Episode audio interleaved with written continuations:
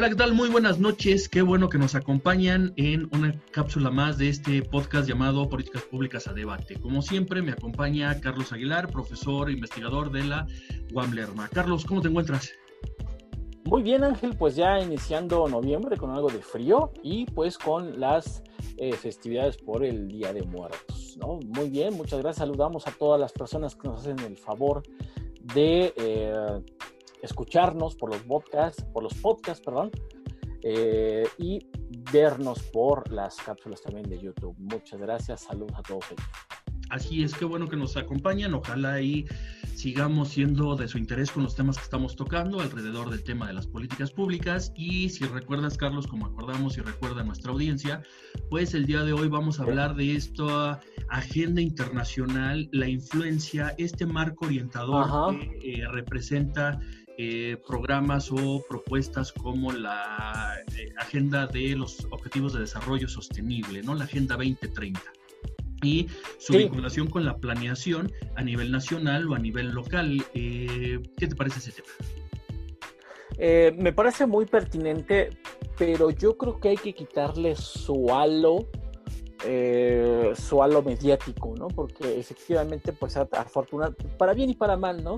Eh, ha tenido creo que una resonancia en los medios, eh, pero eso a veces este, es un arma de doble filo, ¿no? Eh, yo quisiera también, antes de, abordar esto concretamente, pues asociar el tema. ¿Por qué, ¿Por qué metemos este tema en un momento previo al diseño y en un momento como el fue la semana pasada que hablamos de formulación, ¿no? Porque nosotros seguimos insistiendo, ¿no? Que eh, el, el, proceso de elaboración, de análisis de la política pública tiene que ver no solamente con, con, con esto que es también muy, muy vistoso, que es la evaluación, sino que también con el diseño. O sea, si, queremos realmente programas, políticas, proyectos que funcionen, necesitamos irnos al diseño, ¿no? Necesitamos diseñarlos para que sean implementables, para que sean eh, operacionalizables, para que sean, para que tengan criterios de participación ciudadana, para que sean evaluables, ¿no? Eh, entonces, que tengan eh, criterios de evaluabilidad y sean sólidos en esa parte. Entonces, creo que por eso vale la pena tomarnos unos minutos más en el, en el, en el prediseño, ¿no? Este, ya para, para posteriormente abordarlo, ¿no? Entonces, los marcos de orientación que se dan en el, en el, em, en el prediseño creo que cobran especial importancia si consideramos el tema internacional versus las agendas locales, ¿no? Entonces yo creo que por allí, eh, eh, yo creo que ahí radica lo, interesante, ¿no? Pues ya, hemos comentado, este Ángel, en, repetidas y reiteradas ocasiones, por qué lo, el tema internacional pues es muy importante, ¿no? Eh, Ahora sí que para decirlo coloquialmente, Carlos, no nos mandamos solos, ¿no? O sea, México pues no está aislado, no es un planeta ahí aislado, sino que tiene que estar en vinculación por todos los, eh, perdón por el pleonasmo, por todos los vínculos que están establecidos normativamente y en donde México coadyuva, colabora, tampoco es que sea el sujeto indefenso que tiene que asumir todo lo que dicen a nivel internacional. México participa activamente en muchos de estos organismos, en muchos de estos círculos, en donde se toman decisiones que tienen incidencia en el resto de los países, ¿no, Carlos? Y que yo, yo, yo lo pongo a tu consideración y, y por supuesto de la amable audiencia, pero yo creo que cuando hablamos de políticas públicas eh, alimentarias, políticas públicas sociales, eh, proyectos de salud, proyectos de medioambientales, ninguno escapa a la influencia externa, ¿no? O sea, como dices, no nos mandamos solos y, de algún modo nos, nos convertimos en el eslabón de algo más general, que pensamos que en lo particular pues somos únicos, pero no es así. Eh, yo, recuerdo mucho a este texto eh, que hace poco hablábamos de, él, de Fernando Boyespín, del Estado postsoberano, pues donde, donde hay que decirlo, ¿no? Eh, pues ya, ya, ya esto que llamamos Estado, ya no únicamente se puede entender como aquella sumatoria casi automática, casi de primaria, de leyes, territorio y gobierno, ¿no? y eso ya es un Estado, ¿no? Creo que, creo que eh, a, propósito de temas de moda, yo creo que el tema territorial que, cobra especial importancia eh, hace referencia justamente a este, a este criterio de un Estado más tradicional. Ya estamos en un momento donde los estados pues no tienen la injerencia que tenían antes, ¿no?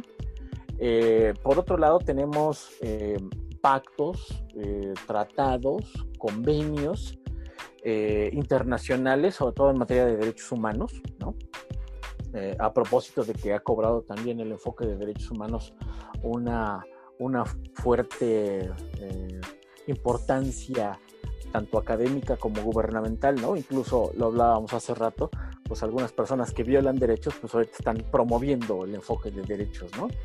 Este, pero esto, también es muy común, eso pasa con los, cuando ciertos conceptos se hacen dominantes, ¿no? Eh, entonces tenemos los pactos, los tratados, los convenios eh, que, se vinculan con la reforma constitucional del, 2011. Este, ya también estamos a, medio año de, un décimo aniversario, entonces es importante este, destacarlo. Y, algo que, tú mencionabas de, Joseph Colomer, de este jurista español, de este eh, pensador español, pues donde, donde eh, hay, hay, ciertamente un gobierno mundial de expertos que, que él critica mucho y, y, que tácitamente habla del gobierno mundial y los expertos, eh, pero que se refiere a actores en particular. Y por otro, pero también por otro lado están la, eh, el, el, aprendizaje que se puede derivar del, del, del, capitalismo, de la globalización, pues donde los estados nacionales pues ya no pueden hacer prácticamente mucho, ¿no? ¿O tú cómo ves?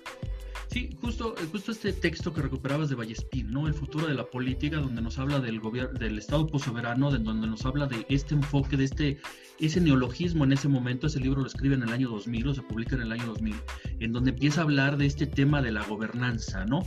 No aquello que entienden ciertos políticos como gobernabilidad, sino justamente la compartición del poder, ¿no? Y que lo que dices de Colomer, cuando habla de ese gobierno mundial, en donde dice justamente que sí está bien, hay un grupo fuerte, sólido, el, G, el G8, el G20, en donde básicamente en el G8 es donde se toman las decisiones para todo el mundo, pero justamente ahí hay una colaboración, ¿no? Tampoco es que sean estos seres malvados que están viendo cómo van a dominar el mundo, sino que tienen ciertos vínculos con ministros, con presidentes de otras naciones y que entonces es como se va conformando esta gran eh, gobernanza eh, de tipo mundial, ¿no? Dice Colomer, finalmente no es ese temor que podríamos de tener que de que un solo país nos va a dominar, nos va a invadir, pero finalmente México o cualquier otra nación participa de ese gobierno, de esa gobernanza internacional, y es donde se definen estos objetivos como los que tú mencionabas, ¿no? O sea, objetivos de desarrollo sostenible, 17 grandes objetivos que finalmente, para el tema que nos compete, en el que estamos más vinculados en tema de política pública y política social, Carlos, es poner fin a la pobreza, el hambre cero, alianzas para en materia de vivienda, agua, etcétera, etcétera, ¿no? Pero como dice finalmente muchas veces ponen a personas a cuidar de esos derechos en nuestros países y terminan siendo los principales violadores de ellos, ¿no? Claro, porque eh, eh, nominalmente hay una fuerza de estar repitiendo, de estar reiterando estos criterios eh, pues justamente para que no se cumplan, ¿no? Como los actores siguen siendo los mismos, únicamente están cambiando sus ropajes para decir nuevos enfoques, pero pues con viejos actores, ¿no? Aquí de lo que se trata pues es de, realmente eh, hacer operacionalizable los nuevos enfoques. Eh, y, creo que para eso tenemos una, una gama bastante amplia, hablando, recuperando los otros programas, ¿no? Cuando hablábamos de la, de la de la caja de herramientas, del Garbage Scan Model y bla, bla, bla, de diferentes mecanismos. Eh, me parece que ahorita la, la, la, herramienta, la caja de herramientas internacional es bastante amplia, es, es muy rica y creo que con el típico nacionalismo mexicano, creo que eh, no las hemos visto, ¿no? Está, por ejemplo, esto que decías de los 17 ODS, eh, que tiene 169 metas, tiene un número determinado y bien establecido de, indicadores, pero también está, eh, pues ya habíamos dicho, diferentes pactos, convenios, tratados prácticamente de, muchos temas, como son poblaciones callejeras, eh, poblaciones migrantes, mujeres, tienen enfoque de niñez, de juventud, adultos mayores. Hay toda una normativa internacional que no nos estamos dando la tarea de revisar y que gracias a la reforma del 2011 podríamos estar ya incorporando a nivel, a nivel nacional. Creo que el más efectivo en ese sentido sí ha sido la agenda ODS, pero no la única. Nada más eh, quisiera mencionar algunas otras, como por ejemplo los acuerdos de París, como la Agenda Regional de Desarrollo Social Inclusivo, como la Agenda de Acción de, de Addis eh, Abeba, eh, en fin, y, y, por qué no decirlo, no es un trata, no es un convenio de derechos humanos, pero sí es un tratado comercial. El TEMEC, hemos visto cómo la política social, la política laboral va a estar determinada por el TEMEC.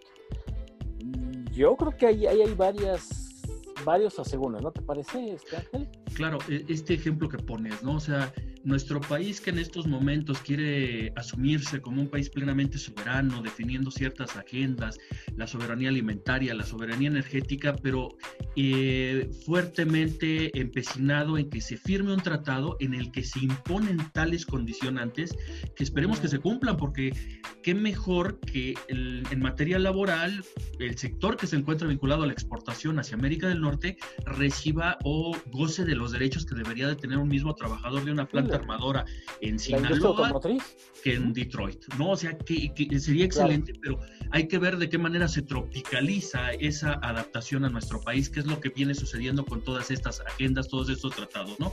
Y déjame ahí poner un punto disco, un par de puntos discordantes, Carlos. Decías, eh, no solamente los ODS, sino todos estos eh, convenios como con la OIT, cuando México firma este tratado en donde se debe de prohibir el trabajo infantil, llegamos a algo sumamente loable, pero hay que considerar también que hay efectos colaterales no planeados.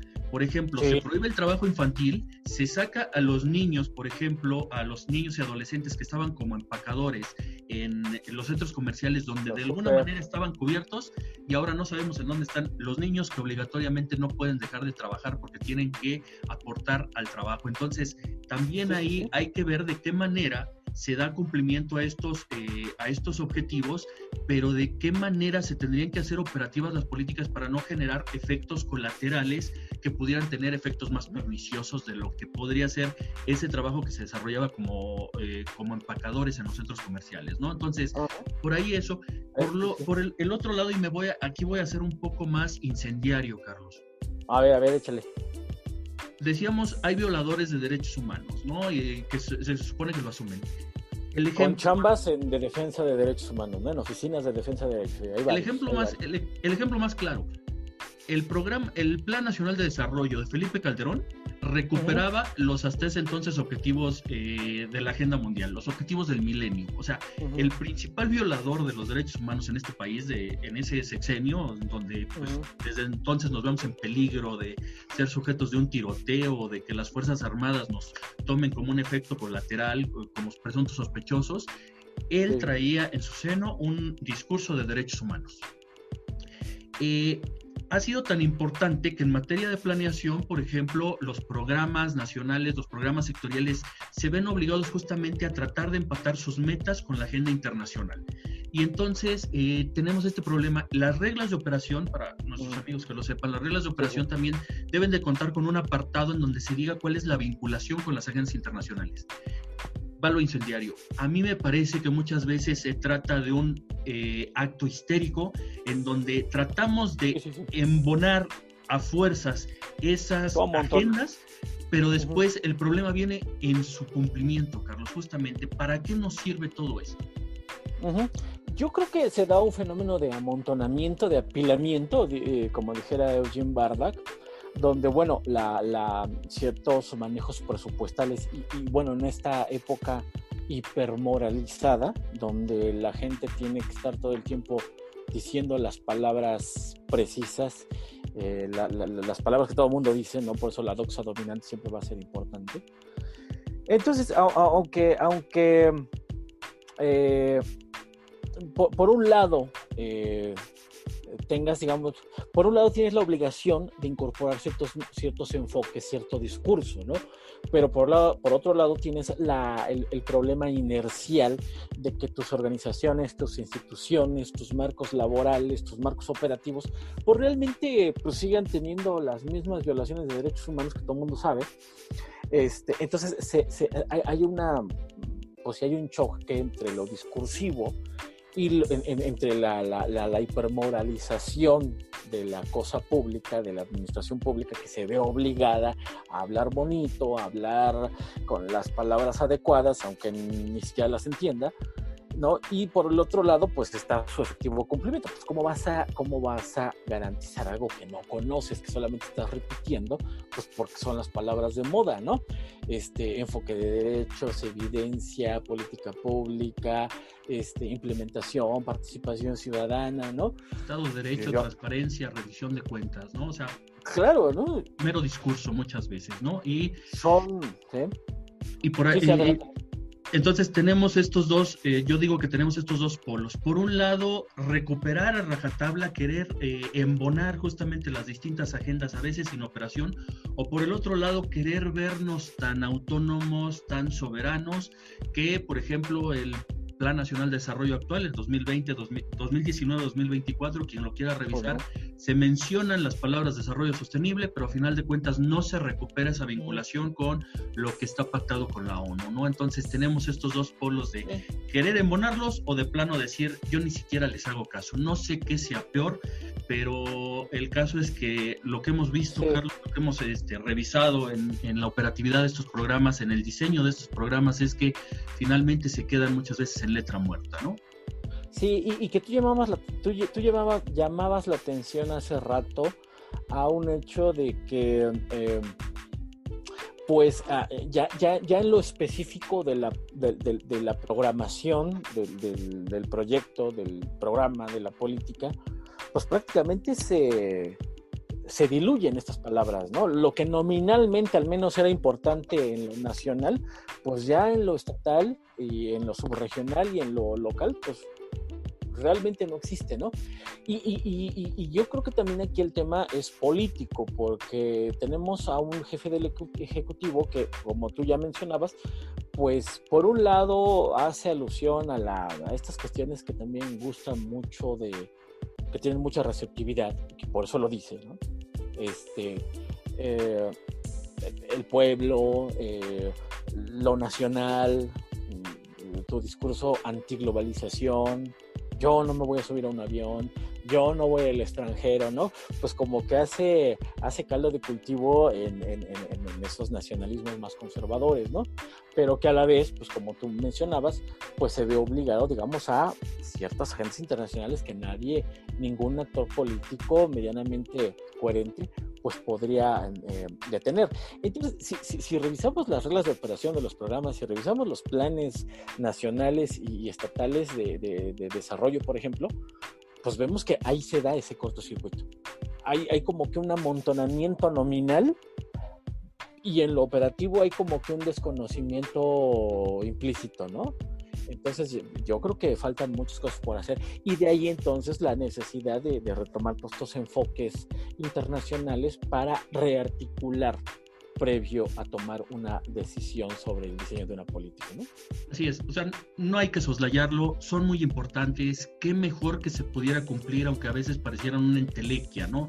Algo irrealizable, pero hay que tenerla presente y creo que lo que tenemos que hacer es abogar justamente para hacerlo más operativo, para que sirvan como columna vertebral del andamiaje, ese prediseño del cual tú has hablado, que nos permita justamente eh, afianzar un diseño mucho más sólido, mucho más practicable para que sea más efectivo y justamente se alcancen esos objetivos, ¿no? Entonces, pues Carlos, a menos que tú tengas algo más que decir, creo que por el día de hoy eh, terminaríamos con este tema y ¿qué te parece si para la siguiente ya entramos a la siguiente fase del ciclo de la política, a la implementación, que también hay mucho que decir al respecto, ¿no? ¿Qué dices? Muy bien, perfecto, pues yo creo que es, es la hora de, de, abordarlo y creo que pues toca un poco de diseño y un poco de implementación, ¿no? Este, pues ahora sí cómo pasamos de los, de los dichos a los, a los hechos, ¿no? Y cómo hacer efectivamente eh, garantes todo este tipo de cuestiones, ¿no? Me parece, me parece muy bien, me gusta la idea. Pues ya acordamos tema, ojalá y la audiencia nos pueda seguir, estamos en Facebook, estamos en las distintas plataformas por podcast, estamos en YouTube, ojalá y nos puedan ayudar a compartir este espacio si es que todavía les parece importante y entretenido, ¿no? Carlos, Así pues, es. Mucho, eh, pues no salgas a pedir calaverita, este... Ya tengo el disfraz, ya lo tengo, pero... Disfrutemos pues en familia, ¿no? Sí, sí, Recordemos en familia y pues nos vemos hasta la próxima. Saludos. Nos vemos pronto. Hasta luego. Saludos a todas las personas que nos ven.